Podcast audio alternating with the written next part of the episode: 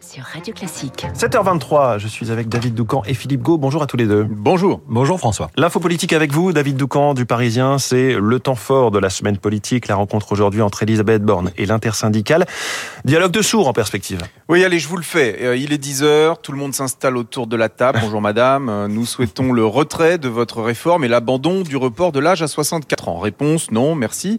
Euh, mais je suis d'accord pour parler de plein d'autres sujets cruciaux pour les salariés que vous représentez. Et là, comment vont réagir les syndicats Vont-ils euh, quitter Matignon à 10h05 pour se ruer euh, sur les caméras postées dans la cour Vont-ils au contraire rester un petit peu, euh, une heure, peut-être un peu plus Mais pourquoi faire s'ils refusent de parler d'autre chose que de l'âge légal Ou encore, scénario dont rêvent presque à, presque à haute voix les macronistes, vont-ils se diviser Est-ce que la CFDT va suivre quand la CGT claquera la porte S'interroge un ministre devant nous. Les uns volontaires pour commencer à avancer sur d'autres sujets, les autres arc-boutés sur les retraites.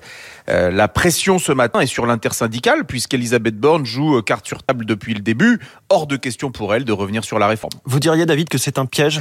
Bah, en tout cas, euh, c'est un moment politique que euh, les organisations syndicales feraient mieux d'appréhender avec prudence, parce que aujourd'hui, le mot dialogue est devenu un mot sacré. Celui qui le refuse a perdu la bataille, d'office brocardé comme le méchant. Euh, les groupes parlementaires de la NUP ont d'ailleurs eu tort de rejeter l'invitation de la première ministre. Tous les autres l'ont accepté. C'est comme si le simple fait de discuter revenait à accorder le point au gouvernement. Et finalement, au contraire, c'est en adoptant cette posture de défiance que la gauche NUP euh, offre du carburant à la thèse selon laquelle elle serait en dehors de l'arc républicain.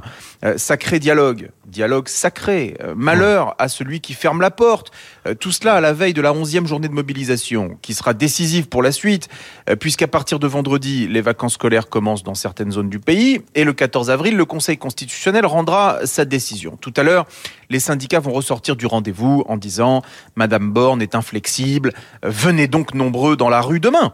Mais les gens vont peut-être se dire euh, Elisabeth Borne est inflexible, à quoi bon s'épuiser une journée de plus Hum, J'aime bien quand vous nous faites des mini pièces de théâtre, euh, David Doucan. C'est pas du, c'est pas du théâtre de boulevard, même s'il y a peut-être des portes qui claquent. Euh, On le verra ce matin à Matignon. L'info politique de, de David Doucan. Les unes de la presse ce matin avec vous, Philippe Gau. Et direction New York avec l'inculpation de Donald Trump qui contre-attaque, nous dit le Figaro. Inculpé mais libéré par le tribunal sans contrôle judiciaire, précise le Parisien aujourd'hui en France.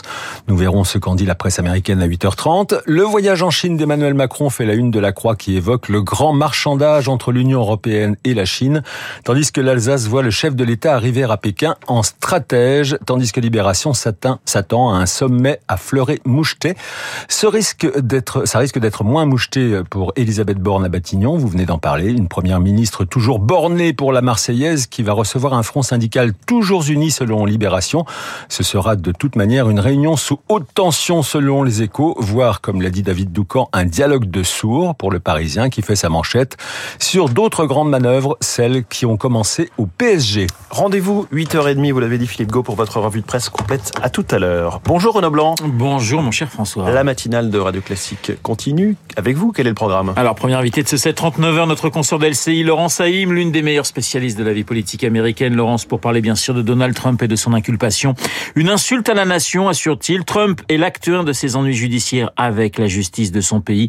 Laurence Haïm, juste après le journal de Charles Bonner. 8h05, nous serons en ligne avec le grand euh, violoniste Renaud Capuçon. Euh, Gros plan avec lui sur le festival de Pâques d'Aix-en-Provence dont il est le cofondateur et le directeur artistique. Un festival dont Radio Classique est partenaire. Renaud Capuçon dans le journal de Lucille Bréau. 8h15 dans les stars de l'info. C'est Jérôme Jaffray qui sera l'invité de Guillaume Durand. Le politologue Jérôme Jaffray pour évoquer cette rencontre à Matignon entre Elisabeth Borne et l'intersyndicale jeu de rôle ou jeu de dupe.